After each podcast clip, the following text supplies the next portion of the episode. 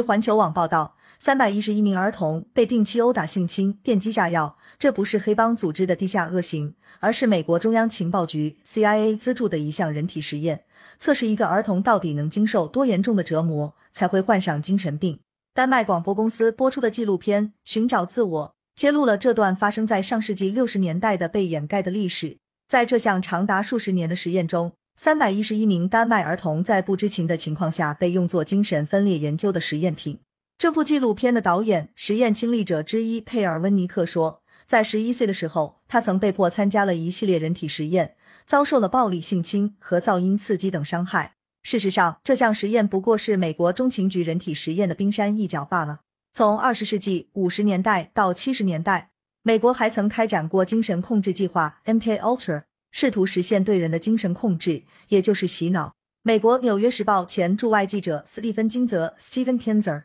长期研究 MK Ultra 计划，他曾在采访中揭露洗脑的方式：在把一种新的思想注入一个人的大脑之前，要先找到一种方法来摧毁他原本的思想。摧毁他的灵魂和身体。金泽说，为了摧毁现有的思想，在肯塔基州的一个联邦监狱里，医生挑出七名非裔美国人囚犯，每天让他们服用三次 LSD。实验持续了七十七天，并且没有告知他们服用的药品是什么，服用的后果是什么。但事实证明，这些残忍的实验仅仅能够摧毁一个人现有的意识，却难以把新的意识植入其中，从而实现所谓的洗脑。很多实验对象精神紊乱、失忆或者成了植物人。只要我醒着，我就会不停的回想，他快把我吞噬了。二十世纪七十年代，中情局终止了计划，并销毁了与计划相关的绝大部分原始文件。究竟有多少人遭到折磨，甚至失去生命，均已无从确认。但这些悲剧并不是过去式。